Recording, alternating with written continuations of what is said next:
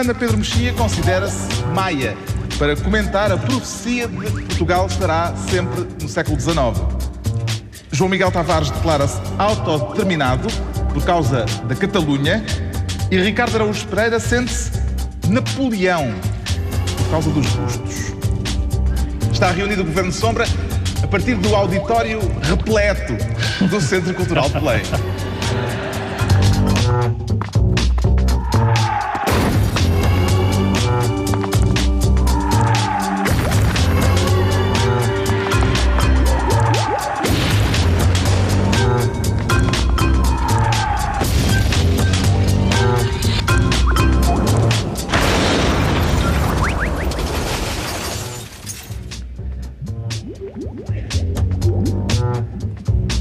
Viva, sejam bem-vindos os que nos ouvem na rádio, os que nos veem na televisão e em streaming, na internet, sejam todos bem-vindos. Também os que enchem o auditório, o grande auditório do Centro Cultural de Belém. Estamos na conferência Presente no Futuro, organizada pela Fundação Francisco Manuel dos Santos. Desta vez reunimos o Governo Sombra ao vivo e em direto. Um encontro, este Presente no Futuro, que tem como tema central a liberdade. À procura da liberdade é o título destes dois dias de conferências e de debates. E começamos por aqui. Sente-se um homem livre? Ricardo Araújo Pereira. Ah, bom, Carlos, obrigado pela sua questão. Sinto, sinto-me. Enfim, tão, eu tenho algum pensamento produzido no âmbito da questão do livre-arbítrio e te, sinto-me tão livre quanto me permitem no certos... sentido de levar alguém ao estádio da luz. Não, não livre como aos táxis, mas sinto-me livre, tão livre quanto me permitem certos constrangimentos que são impostos a toda a gente, como a força da gravidade, ou a minha mulher, enfim. Uh, mas constato, e ainda bem que tenho a oportunidade para, para formular este raciocínio aqui neste fórum, uh, que sempre tive uma opinião divergente da generalidade dos meus compatriotas. Porque, por exemplo, a minha avó dizia muito: ah, isto é um problema é quando a liberdade depois dá em libertinagem. E para mim sempre foi o contrário. Eu acho ótimo quando eu estou sempre à espera, quando, mas quando é que a, a liberdade redunda em libertinagem? Nunca mais. Um, e eu, eu é, basicamente é isso. Eu, eu, gostava que a minha lápide uh, tivesse uma espécie de pastiche de Paul Eluard dizendo: Nasci para te conhecer, para te nomear libertinagem. Infelizmente não sou praticante, mas tenho muita vontade. É um homem livre? A liberdade tem vários, vários condicionantes, eu vou, vou dar dois. Um deles tem a ver com o conceito semi-filosófico, mais sociológico filosófico, um, cunhado pelo editor da revista Slate, o ex-editor da revista Slate, que ele definiu a liberdade como a fuck you ability. Não Vamos a, traduzir? Não a fuckability, que é conhecida, qual é, que é que isso quer dizer, mas a fuck you ability, ou seja, uma pessoa é livre quando pode, em português, mandar bugiar outra pessoa. Ora, a maioria das pessoas não pode mandar bugiar o patrão, uh, etc, etc. Portanto, a liberdade uh, tem algumas condicionantes de, de, da vida que a pessoa tem, da, da hierarquia, da, do, do, estatuto. E como é que está a sua fuck you ability? Não, a fuck you ability é bastante alta, curiosamente. Bom, mas uh, a segunda coisa é uma questão geográfica, é onde se mora, onde se mora, porque eu, antes de fazer parte deste painel, fiz parte de um outro painel televisivo, documentário político, e havia um, um de nós os quatro era claramente mais virulento que os outros. Porquê? Era mais virulento porque era mais virulento, mas, é, havia também uma razão. É porque quando acabava o programa, um de nós ia para a artilharia 1, outro ia para a Graça, outro ia para o Saldanha e ele ia para o Algarve. Portanto, ele podia dizer o que quisesse, que o risco de se cruzar com uma pessoa com quem, uh, no café, no almoço, era relativamente. E, portanto, hum. a geografia é muito importante. Atenção, que isso é, é, um privilégio inestimável, porque as minhas filhas andam num colégio queque e. Não, às vezes eu, eu, levo as miúdas a, ao aniversário de um miúdo e fico lá, levo um livro e tal, e de repente ouço o pai da criança dizer: Oh, oh Diogo, chegou o tio. E ele levanta os olhos e é um tipo do CDS. Eu, eu ainda ontem estive a fazer pouco do tio e agora estou aqui. João Miguel Tavares, quais são os teus limites à liberdade? Problemas? O, o, maior de todos já foi, já foi dito e bem por Ricardo Deus Pereira, é a minha mulher. A minha mulher é o maior limite à minha liberdade. Um, e eu, eu, e a prole? E a prol, a prol que vem na sequência. Já a prol nasce por vontade da minha mulher, eu não tive nada a ver com isso. E, e é engraçado, eu, eu não sei se, se o problema, se a questão da Tantos liberdade. anos de luta pelo planeamento familiar. já Não, mas eu não, eu faltei essas cadeiras. Ahm, eu- não sei se aqui a liberdade doméstica neste encontro está a ser devidamente abordada, porque está muito bem John Stuart Mill e Karl Popper, mas muitas vezes eu não consigo aplicar as teorias deles na minha cozinha. E, e- e, portanto, eu acho que de facto falta um, um on domestic liberty. É uma sugestão que eu deixo aqui ao professor João Carlos Espada. Fica essa, obra, essa obra está a fazer falta. para os eh, compiladores daquilo que sai deste congresso, deste encontro. É preciso dizer a quem só nos está a ouvir que desta vez o Governo Sombra está reunido em bancos de jardim, o que é uma novidade, não é? Haverá alguma escolha, alguma mensagem subliminar nesta escolha de nos pôr em bancos de jardim, Pedro Mexia? Tu já nasceste velho, Eu não portanto queria estás aqui bem. Faltam falta umas cartas para jogar à sueca, facto. Ah, não- hoje em dia ninguém quer estar associado a um banco. Não nenhuma natureza. Nem a um banco, nem ao jardim. Eu só lamento que. Só lamento que não nos tenham posto aos quatro no banco vermelho. Eu não sei o que é que estou a fazer neste banco. Isto não é vermelho, é, é cor de rosa. Não, não, é vermelho. Pedro Mexia, o João Miguel Tavares não trouxe o baralho de cartas, tínhamos eh, posto essa hipótese. Só porque, em primeiro lugar, não há mesa. Em segundo lugar, não sei se vocês têm vi- visto as notícias na televisão, mas os últimos jogos de cartas têm acabado à facada. Dia. Houve uns velhinhos que acabaram à facada depois de um jogo da sueca. Mas o, não? o Ricardo disse que ia trazer milho para dar aos pombos. Não, não, não, eu aventei essa hipótese, mas eh, entretanto reformulei, porque anteontem eh, eu, li, eu li no Guardian, eu estou atento à imprensa internacional e ao, ao que de mais importante se passa lá fora. E diz o Guardian: na China, as autoridades vão fazer uma inspeção à cavidade anal de 10 mil pombos. Eh, eu nem sei em que é que consiste a formação destes agentes. Não sei se nós cá temos uma coisa parecida.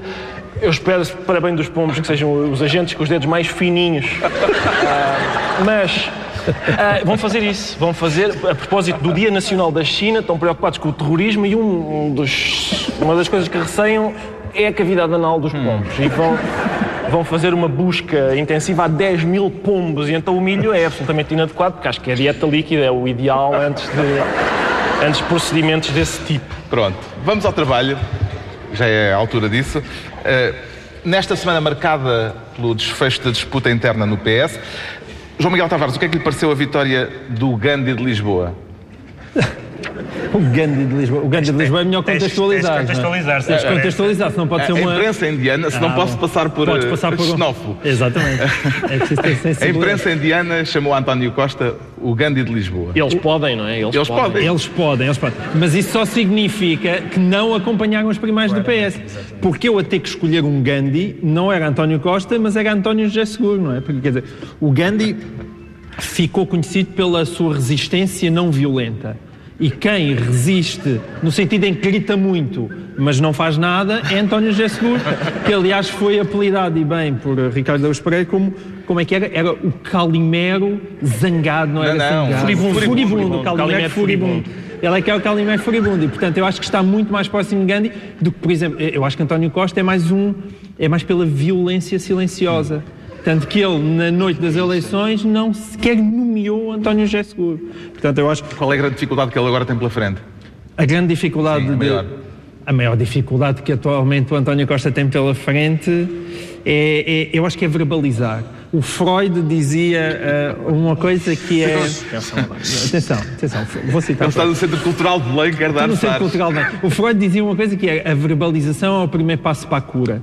No caso do António Costa, a verbalização é o primeiro passo para a doença. Ou seja, assim que ele começar a ter verbalizar. falar, a verbalizar o seu programa eleitoral, vai-se perceber que das duas uma, ou ele vai mentir, como é habitual à esquerda e à direita, ou então diz verdade e o que a única coisa que ele tem por propor é uma austeridade socialista.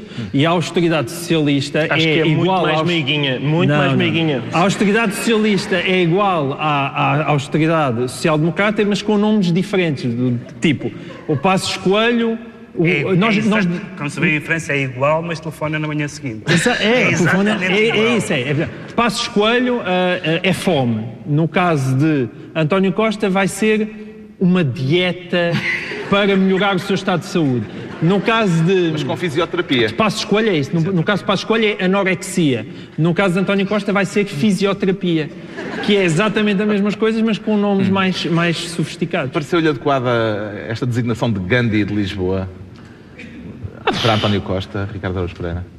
Ora bom, o, autor do apodo é especialista, não é? E, portanto, quem sou eu para duvidar? Há muita gente interessada em que António Costa seja o Gandhi de Lisboa. Por exemplo, o próprio António José Seguro, aquela parte em que o Gandhi leva um tiro. ah, ah, é possível que ele. Aposto que ele está a torcer por isso. Ah, mas. Vamos lá ver, a questão da não agressão, reparem, ele, ele optou por não nos agredir com qualquer espécie de proposta. Eh, não é? Isso, eu valorizo isso, porque uma das coisas que ele disse foi aquilo de. "Hum, eu não vou ainda falar sobre. Eu tenho coisas ótimas, maravilhosas para dizer sobre o déficit e a dívida, mas não é a altura. Não é ainda, porque há muitas variáveis ainda. E quando o mundo parar de variar, que é uma coisa que o mundo faz com muita frequência, de repente há aqui um estado de acalmia, em que o mundo, pá, chega. Só variar, variar, não. E o mundo para, e aí António Costa entra e diz: agora é que se vai resolver. É só aguardar um pouco. Entretanto, António Costa já chegou a acordo com os seguristas e deu-lhes um terço dos lugares na direção do partido. Parece-lhe que isto assegura a unidade interna, Pedro Mexia? Sim, mas repara, eu estive a ver, eu leio jornais e até chego a ver o canal Parlamento, pouco, mas vejo. E os nomes que estão são nomes que são figuras eh, que o país bem conhece, como o deputado Jorge Fão. Não faço ideia quem, quem é, mas é uma das pessoas que está na. Portanto, são figuras que não têm, não têm aparentemente eh, eh, nenhuma relevância. O, o António Costa, aliás, o António Costa, aliás, fez uma. Eh, foi buscar uma ideia do. do, do Imagina seguro Jorge Fão na- em casa a ver isto. Jorge Fão está em casa, está a ver e epá, já agora deixa ver o que é que a Fundação Francisco Manuel Alexandre não tem relevância nenhuma. Achas que fica magoado? Imagina, imagina os fi- as filhas de Jorge Fão. As minhas, as minhas desculpas a Jorge Fão.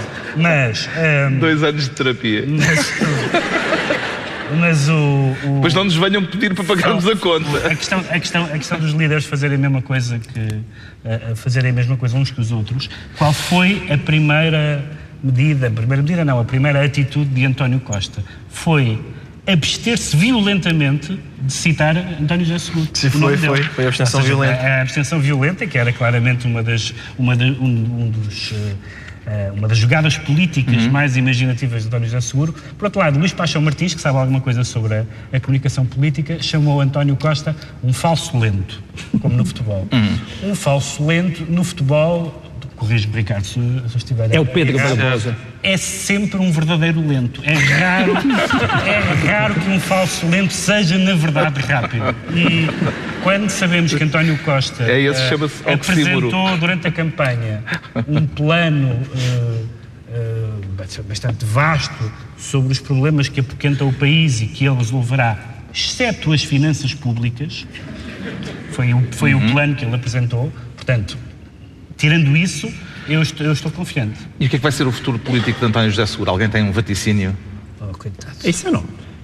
Já não Eu, eu- interessa. eu posso propor Passamos à frente, é isso? provedor da Santa Casa da Misericórdia quando Pedro Santana Lopes acabar o seu mandato. Pá, eu, tive- Bom vaticínio. eu fui o único que teve pena do, do homem quando. Porque Eu tive pena do homem, porque quando mete a família eu fico logo com Ora, pena. está, porque o homem- E sim, o- ele se embora estar ali, a mulher e a esposa e se embora naquele carro. A mulher e a esposa? feliz. As duas? A mulher e a esposa.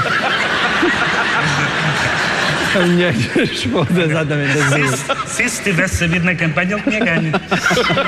É verdade. pelos vistos o Costa Por acaso é verdade, não. o Seguro é um líder muçulmano que tem mais do que uma mulher. Mas não conseguimos imaginá-lo como uma mulher e como uma esposa. O que já diz alguma coisa sobre António José Seguro? Mas eu Bem. tive, eu- não, atenção, eu não Então, posso deixar de lamentar assim, a saída de António José Seguro, porque, quer dizer, António José Seguro tinha aquele, aquela maneira de ser eh, muito plástica, de, de quem tem uma vassoura enfiada, enfim. No sítio onde os pombos são No investigados. sítio onde os pombos são investigados na China. E o que é que sucede? E naquele, no, no último dia ele pareceu que respirou fundo e, e aquele momento em que a filha vai cumprimentá-lo e a mulher lhe dá a mão, eles vão os dois para o carro, ele, ele de repente parece mesmo um ser humano. E eu, e eu fui tomado de uma surpresa que. Quer dizer, eu magoo Jorge Fão e tu. Estou a dizer bem do homem. Quase parece um ser humano, isso é mau. Bem, já passou quase metade do programa. Ainda Vamos lá, vamos ainda não há pastas ministeriais. Vamos lá distribuir as pastas. Então vai. o João Miguel Tavares quer ser ministro do perímetro. É verdade. Espero que isso não envolva a tutela do perímetro abdominal. Não, é, por acaso eu estou a tentar. Não Mas tens o- muito que fazer só aqui. Então, de que Não, perímetro o, meu, é que o, meu perímetro, o meu perímetro Neste programa há muito Não, para o problema tutelar. é que o meu perímetro abdominal é como, é como aquilo não se governa nem se deixa governar.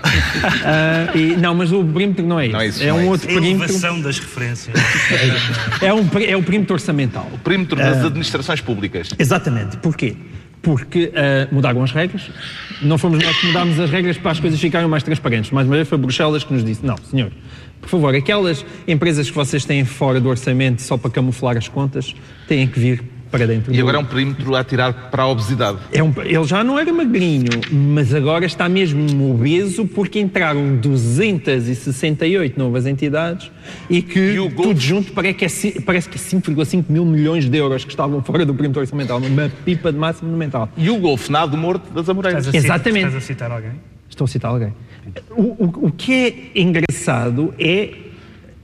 Quando entram as 268 entidades, eh, eh, os jornais foram atrás e foram procurar os nomes de algumas. Ah, E então, uma delas era o Clube de Golfe das Amoreiras, que é aquele que nunca chegou a ser construído. Pelo visto, é do Estado. Se quiserem ir jogar golfe à Amoreiras, não está lá o campo, mas, mas parece que aquilo é de todos nós. E uma fábrica de, de explosivos na trafaria. Parece que também é, também é todos nós. Ah, um clube de handball e outro de basquetebol na Madeira, um resort de golfe. E no meio disto tudo, eu, por exemplo, aprendi que a CP tem uma gráfica dentro dos caminhos de ferro. os Existe uma gráfica. Deve ser para a bilhética. Pois não sei se é para os bilhetes, se é, se é para, os, para os- para os horários dos comboios na era digital, não faço ideia. Mas, mas é, é bonito ver eh, isto tudo e, sobretudo, perceber que realmente, ao fim de tantos anos de austeridade e tantos anos de austeridade, este trabalho, que era um trabalho de ir ver, o trabalho que nos tinha sido prometido, não é? De olhar com atenção para o Estado, ver o que é que é redundante, ver o que é que não faria qualquer espécie de sentido ah, ser do Estado. Esse trabalho não foi feito. Que preocupações é que tem com estas questões do perímetro, Pedro Mexia? Não, Eu gostei muito do rácio de mercantilidade, porque foi o critério. Tiveste as seis. foi- Claro, como sempre.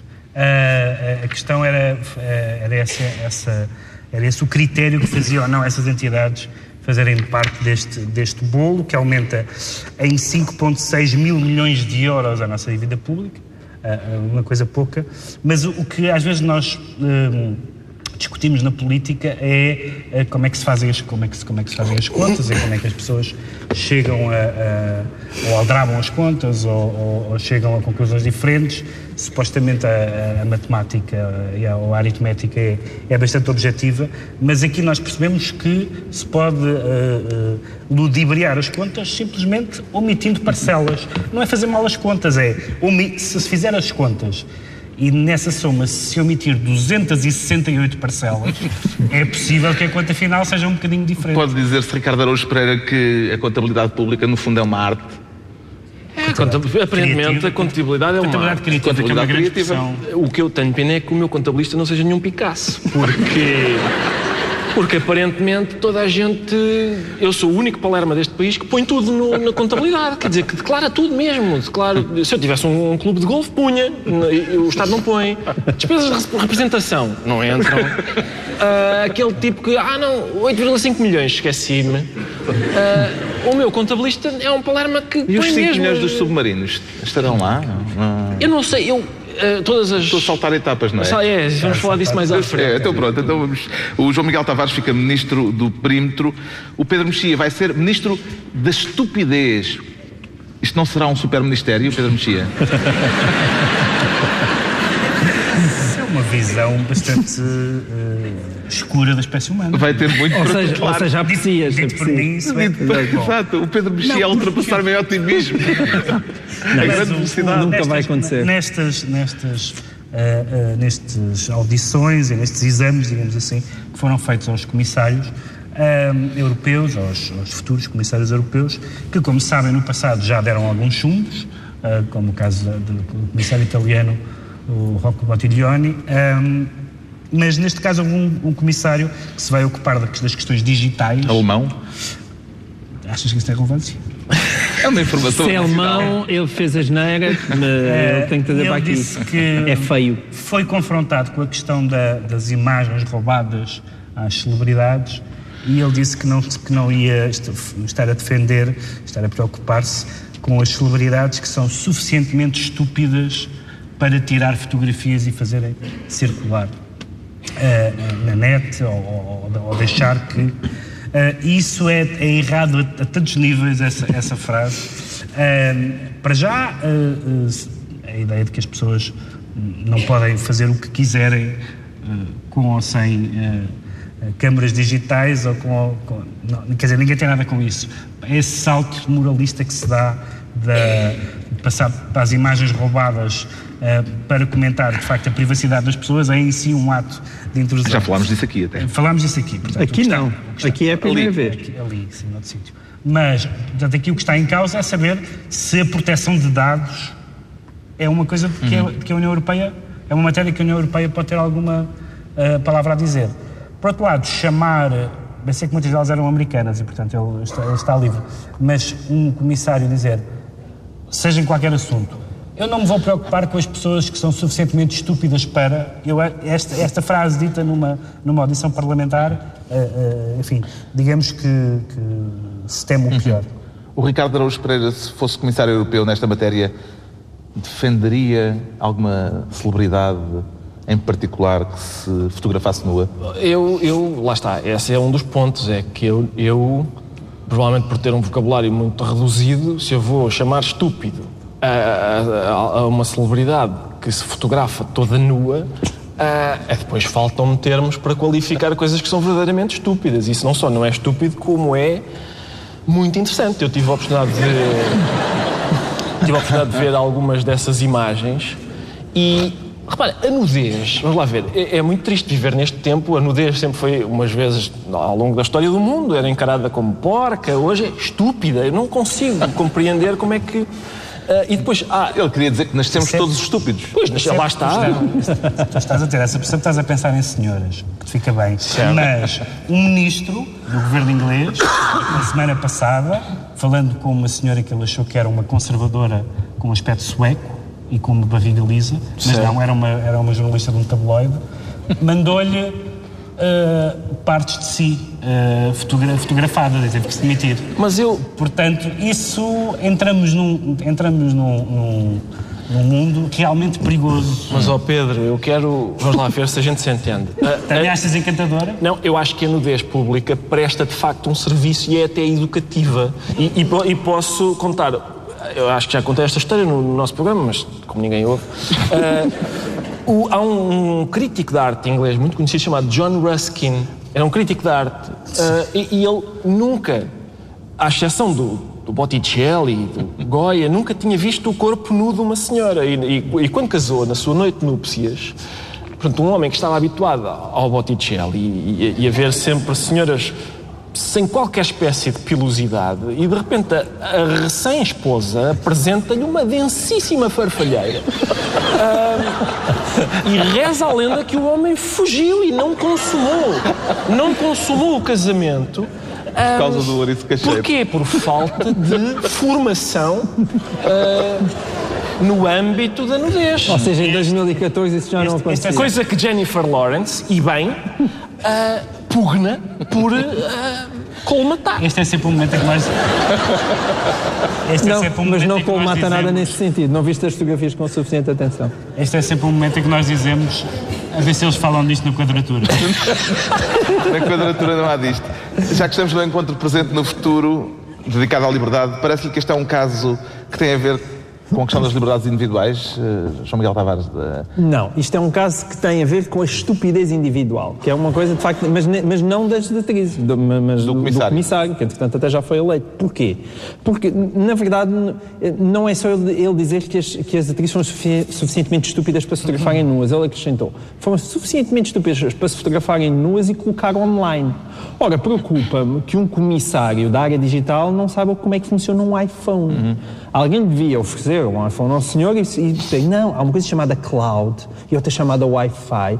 Muitas pessoas não sabem, tiram as fotografias e aquilo fica imediatamente na cloud. Portanto, não há sequer uhum. uma disponibilização online. Portanto, estar a chamar estúpidas àquelas pessoas é bastante é estúpido. estúpido. Pronto, o Pedro Mexia é Ministro da Estupidez por esta semana e o Ricardo Araújo Pereira quer ser Ministro das Comissões.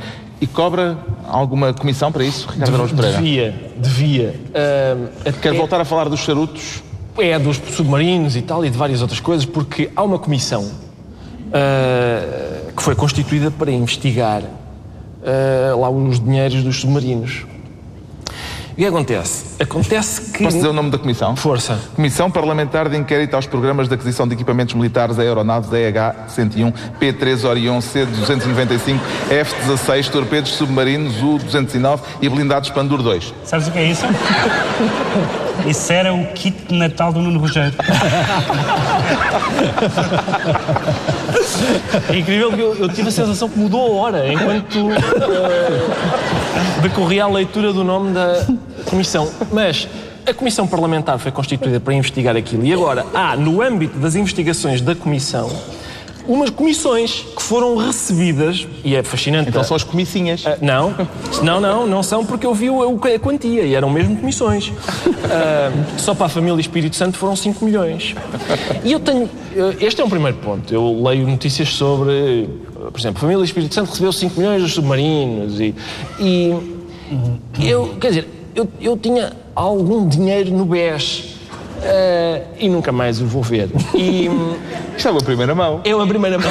é Estamos a dar notícias. Sim. Uh, e portanto, eu sempre vejo isto, este, estes milhões e tal, apetece-me escrever para lá e dizer: por acaso algum desse é, são umas notas que eu tinha aí. Uh, mas enfim. O que é que sucede? Portanto, vamos voltar ao início. Há uma comissão para investigar aqueles dinheiros. Alguns desses dinheiros foram recebidos em forma de comissão. Portanto, é uma comissão que investiga comissões.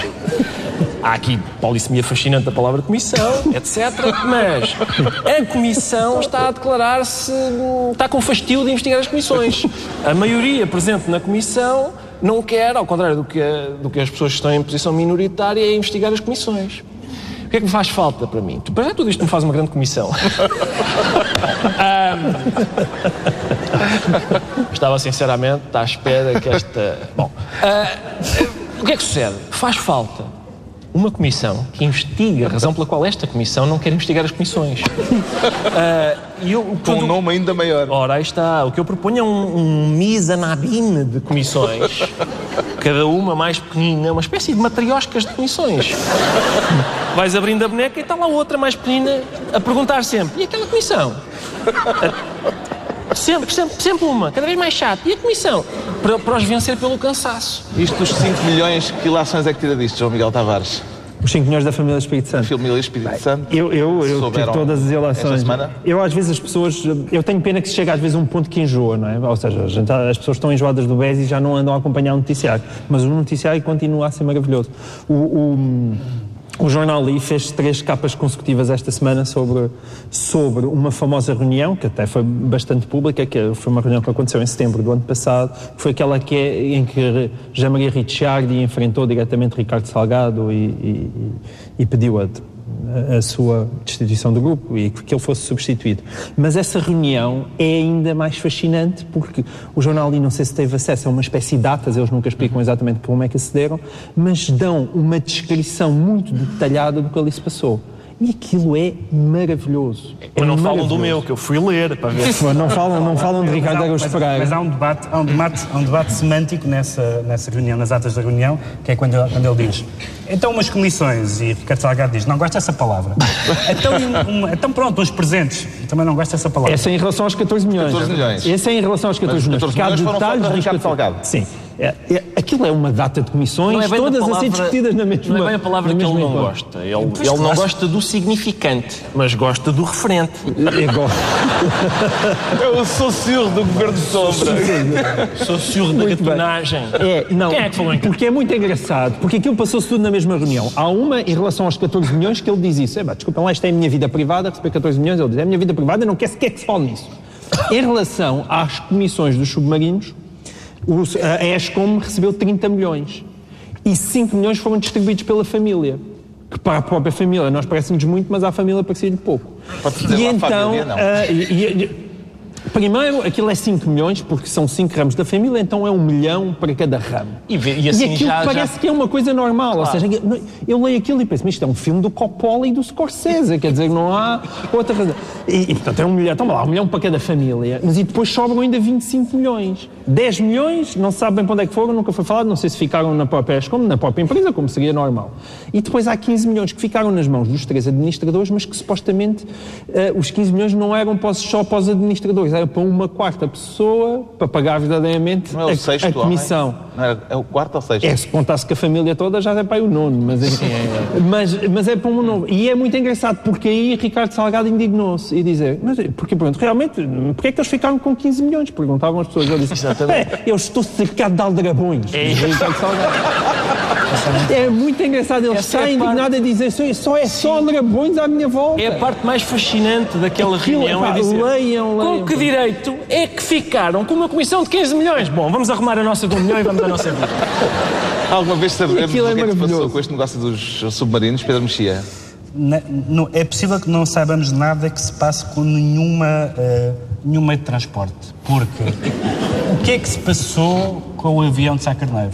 Foi há 30 anos. Houve comissões, foi a comissão da Matrosca. Mas acho que comissão está- não. atrás de comissão não, não, atrás não. de comissão. São, não, mas são Mas é um problema são- internacional, também não se sabe nada do que é que se Não, passa mas na Malásia. está- O da Malásia também ninguém sabe. Eu, eu estive a investigar isso, por acaso. Não, mas quer dizer, me uma, fascinou. A Malásia ou uma, Sá Carneiro? uma comissão que se, comissões que se eternizam, que não chegam a lado nenhum, Não é verdade. é uma praxe parlamentar. Era- mas era, o que eu te queria dizer é, eu uma vez fui fascinado pelo, pelo inquérito ao caso Camarada, como é evidente, e fui ver e tinha havido, é, qual é- os números já não são estes, mas é mais ou menos parecido com isto. Houve, houve tipo umas 18 comissões de inquérito, 10 Chega, dizeres isso. Não, pois, Não é então, mas é, foi nove disseram acidente, oito disseram atentado e uma disse não foi nem uma coisa nem outra. Eu na altura, na altura fui ver e fiquei impressionadíssimo com aquilo. Vamos, vamos esperar. Estão entregues as pastas ministeriais nesta reunião especial do Governo de Sombra e a este ritmo não vamos conseguir despachar o expediente Não todo. vamos? O que é que falta? Mas Desta vez fechamos a Catalunha rápido. ao vivo no grande auditório do Centro Cultural de Belém. Está na altura de percebermos o que é que leva o João Miguel Tavares a dizer-se autodeterminado e ele vai dizer muito depressa. Autodeterminação. Não, eh, isto aqui é um congresso sobre a liberdade. Eu pensava imenso que as pessoas estavam todas interessadíssimas a debater a questão da Catalunha. Porquê? Porque a autodeterminação tem muito a ver com a liberdade e é um direito humano. Mas de repente há a Constituição Espanhola que é um empecilho, pelos vistos, ao exercício desse direito humano. E a mim parece-me mal. E Acha que devia haver referendo? Acho que devia haver referendo e, sobretudo, o, o Rajoy, eh, o argumento é, desculpa, a Constituição só deixa, só deixa que haja um referendo nacional e, portanto, todos os espanhóis têm que votar eh, nesse referendo. E, o- e o Rajoy disse uma frase que é muito significativa, que, que diz que a soberania nacional reside no povo espanhol no seu conjunto, sendo que uma parte do povo não pode tomar decisões sobre aquilo que afeta a todos. Ora, isso é exatamente o argumento que o Salazar utilizava na altura para não discutir sequer a descolonização.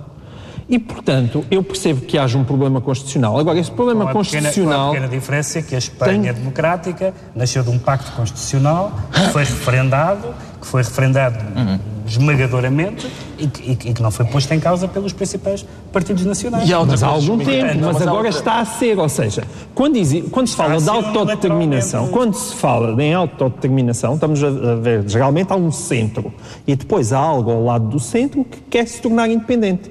Por definição, em geral, o centro não está interessado nessa independência. Mas, ó, João Miguel, se, esse- se isso não pode, se o centro vai votar juntamente com o bocadinho que quer ser independente, bom, assim nunca ninguém era a mesma coisa eu- que a Inglaterra e a Escócia eu- andarem a votar juntas se a Escócia há de ser independente. Mas eu- não faz sentido. Eu concordo Portanto, se é falar Eu concordo contigo em Peço desculpa, tudo, em tudo. Todos os povos que, que queiram ser independentes devem, devem poder sê-lo, exceto, e é- e aqui é o meu ponto, em Espanha.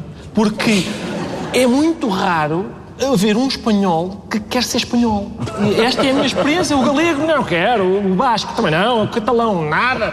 E, portanto, nós arriscamos a ter... Há 70 países aqui ao lado. É uma... É, e é, é confuso e, e, e, para a Liga dos Campeões depois fica um...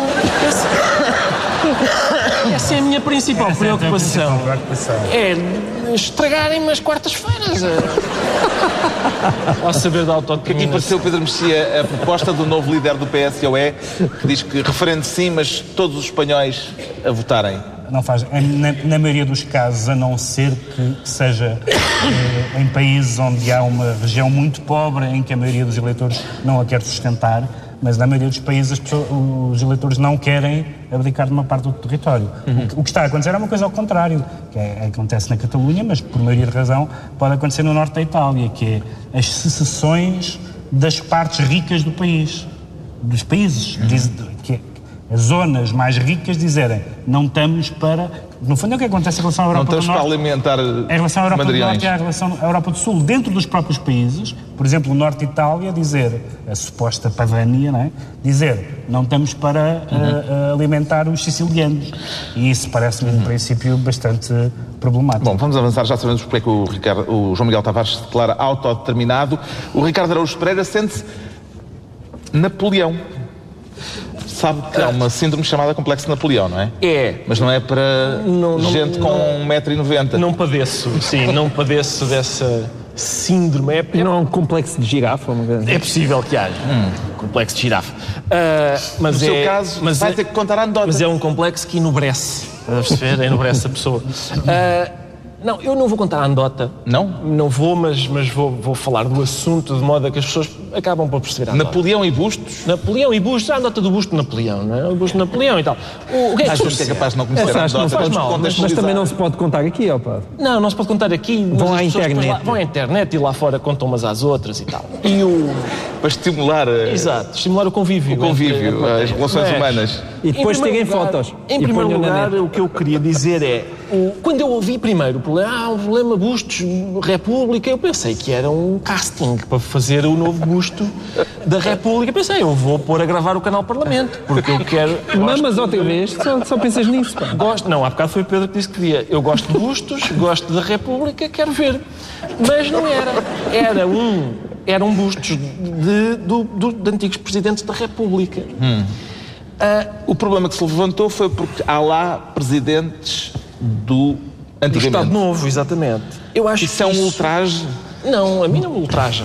A mim as pessoas têm que me esforçar mais para me ultrajar. Mas Mas o, PC, o PCP e o Bloco de Esquerda sentiram-se ultrajaram-se. ultrajados. Sim, eu não me ultrajaria. Indignados. Eu acho que é, e é aqui que bate o ponto de Napoleão, que é um modo de. ah, porque é que na Assembleia, a maioria parlamentar já não sabe de que modo é que nos há de tirar mais dinheiro.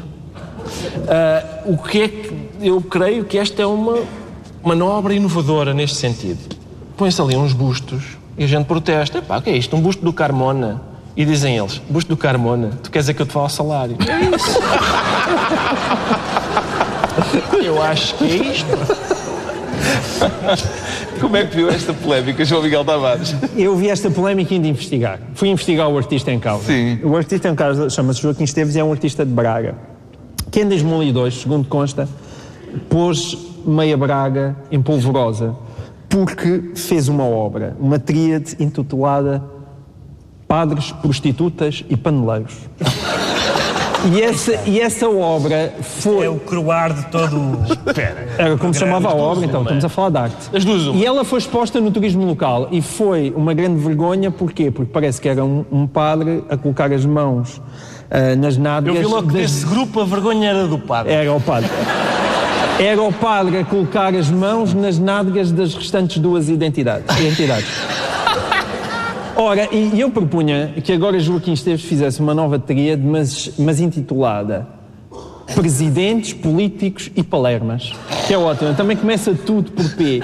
Mas em vez de serem os presidentes a apalpar as nádegas, porque não, não, não, não batia bem com a função, era apalpar o cérebro de cada uma das duas entidades a ver se existe lá alguma coisa.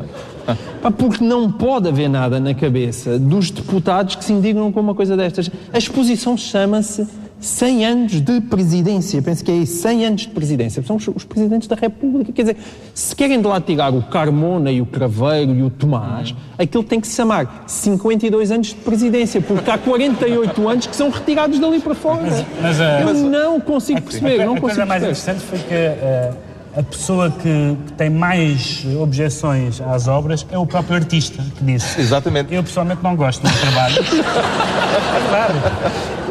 Eh, declarou. Eu também pensei, devo dizer, nós temos imagens, eu, eu também pensei que, quando ouvi falar que havia uma questão sobre bustos da República, pensei também num famoso busto da República. Almas Não sei- gêmeas? Não sei se nós vamos ver. Somos os dois. vamos, vamos.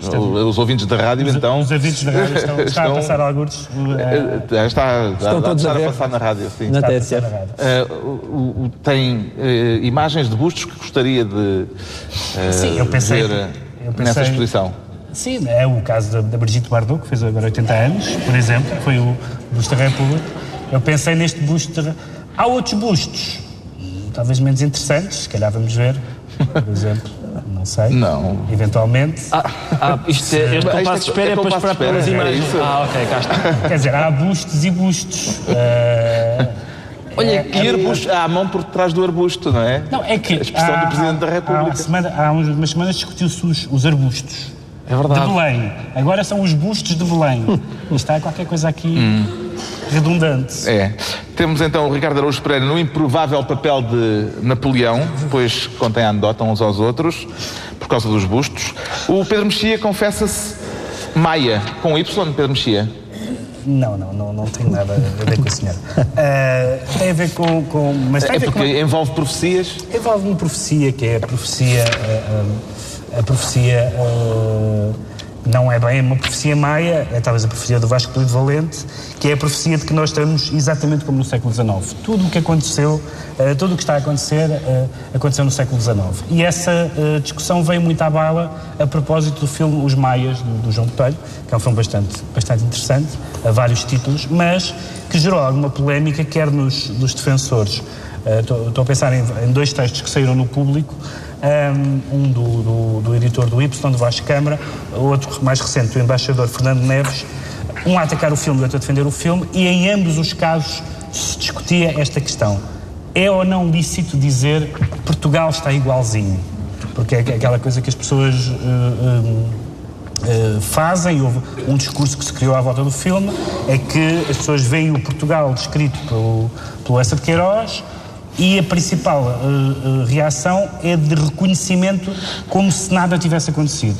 Os govarinhos, os por um, lado, por um lado, nós sabemos que isso nem sequer era justo para a realidade eh, portuguesa da altura do o, o Essa parece que ignorou mais ou menos o fontismo, como se não se tivesse passado nada. E depois, claro, que há coisas que têm imenso efeito. Aquela frase que é dita no filme pelo Govarinho, justamente, que diz isto é um país sem pessoal. Quer-se um bispo, não há um bispo. Quer-se um economista, não há um economista. Quer-se um bom estufador, não há um bom estufador. Ah, acho que ninguém hoje poderia um economista, talvez essa... O nosso problema hoje é que há Ah, demasiados economistas? economistas. Mas, sim. mas é, a dar com pau. Mas é, mas é, mas é, é, é curioso esta noção de que, de que Portugal não mudou, de que, sente, que é falso, ou seja, ah, ah, basta, ir à, basta, basta consultar a Pordata ah, para saber que, que Portugal mudou. E há, há coisas que são da natureza humana, o, o embaixador ah, Fernando Neves fala disso, diz que coisas que, que supostamente se atribuem em Portugal ah, são, ah, são apenas da natureza humana. Ele diz que Portugal mudou muito e dá um exemplo muito interessante. Ele diz, por exemplo, hoje há mulheres muito mais bonitas, diz o embaixador eh, Fernando Neves, que é uma coisa refrescante vinda do embaixador. E que o Instituto Nacional de Esta- de Estatística não. Ah, isso é verdade. isso é verdade. Mas é, uma é um aspecto que o Instituto Nacional de Estatística não costuma registar. É verdade. Gajas boas, há incremento de 23%. Em que século é que se sente hoje, Ricardo Araújo Pereira? Eu sou um homem do meu tempo, de facto, Carlos. Eh, Estou no século XXI, também me incomoda de algum modo esta constante remissão para o século XIX e o Vasco Polido Valente é um costuma fazer uma claque muito eh, audível por isso e acho que nos faz falta um historiador com a mesma projeção especialista no Neolítico, porque há muitas, muitos aspectos de Portugal que ainda remontam ao Neolítico. E o João Miguel Tavares vê- Basta ouvir, ouçam o Fórum TSF e vejam se não. o João Miguel Tavares vê acima de tudo paralelismos ou diferenças? Não, é evidente que há paralelismos, porque quer dizer, quando nós falamos na imortalidade dos próprios maias é porque essa de Queiroz conseguiu criar tipos que resistem ao tempo, não é? Porque senão, de outra maneira, o, o romance não manteria a sua atualidade. Agora, eu simpatizo profundamente com as pessoas que dizem que, apesar de isto não é o século XIX. Aliás, eu simpatizo logo com quem diz que isto não é ou 1974 ou 1994, porque não é, isto nem sequer é 1994. Hoje em dia, nem sequer é 2004. Hoje em dia, o Pedro Passos Coelho já não faria o que fez nos tempos da Tecnoforma. Porque ele já está. Uh, o, o, tempo passou e nem tudo realmente passa para pior. Eu, como sou um otimista. Uh, Essa questão fiscal é totalmente. Na questão fiscal é verdade. Hoje em dia, se calhar Pinto da Costa oferecia menos fruta. E, portanto, há alguma coisa que se vai aperfeiçoando. Eu simpatizo, evidentemente, com, com esse tipo de olhar. Está à altura dos decretos. O Pedro Mexia decreta Nascido para Matar. É o filme do Stanley Kubrick?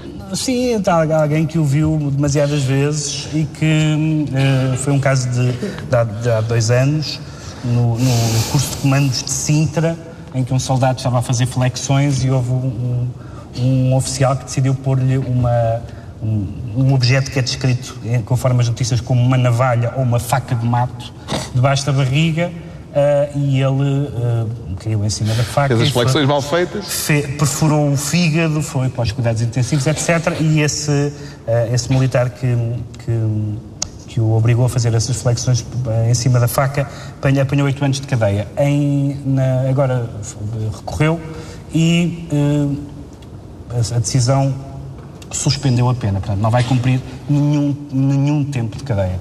E, apesar de tudo, eu não sei os contornos do caso, faz-me impressão que há uh, sempre esta distorção de valores que há uh, jurídica, quando, apesar de tudo, um, os, os, digamos assim, os, os negócios escuros de um sucateiro apanham 17 anos e espetar uma faca no bucho, zero. zero anos de cadeia. Há qualquer coisa que está errada na, na, no, sistema judicial. No ordenamento. Não deveria dizer sobre esse raciocínio, o Ricardo Araújo Pereira decreta crime em promoção. Também tem a ver com isto? Não. Não. não. Não, este também estava, mas faz vistos, mas eh, não, faz. É, o meu crime é por causa dos sítios, o atraso nos processos e tal, acho eu que promove esta promoção de crimes que é cometa agora, pague quando o computador estiver bom. uh, porque, pelos vistos, aquilo não anda agora. É uma altura ótima para hum, cometerem delitos. Uh, fica a nota para quem quiser. É, é cometer agora, não é? Exato, a cometer é agora. Quando está bom é muito despachado. Além, não, mas agora imagina, para eles notarem, a justiça está lenta. Imagina como é. A lentidão que é preciso para eles terem notado. Finalmente, o João Miguel Tavares, uma vez que estamos no Centro Cultural de Belém. É verdade. Tem um decreto cultural. Trouxe cultura, como isto é só gente cultíssima na, na plateia. Exato, falámos de, de isso não é machado, isso é, isso é tijolo, não é Exato, machado. exatamente. Isto é um, um tijolo de, de Machado 1500 de Assis. páginas. Exato. Nós falámos há bocadinho dessa de Queiroz. Para mim, essa de Queiroz está no Olimpo da literatura portuguesa, eu acho que o Machado de Assis ocupa a cobertura do Olimpo. Um, e, e o, o, Jorge Reixá, ele, ele, conseguiu convencer a Academia Brasileira de Letras...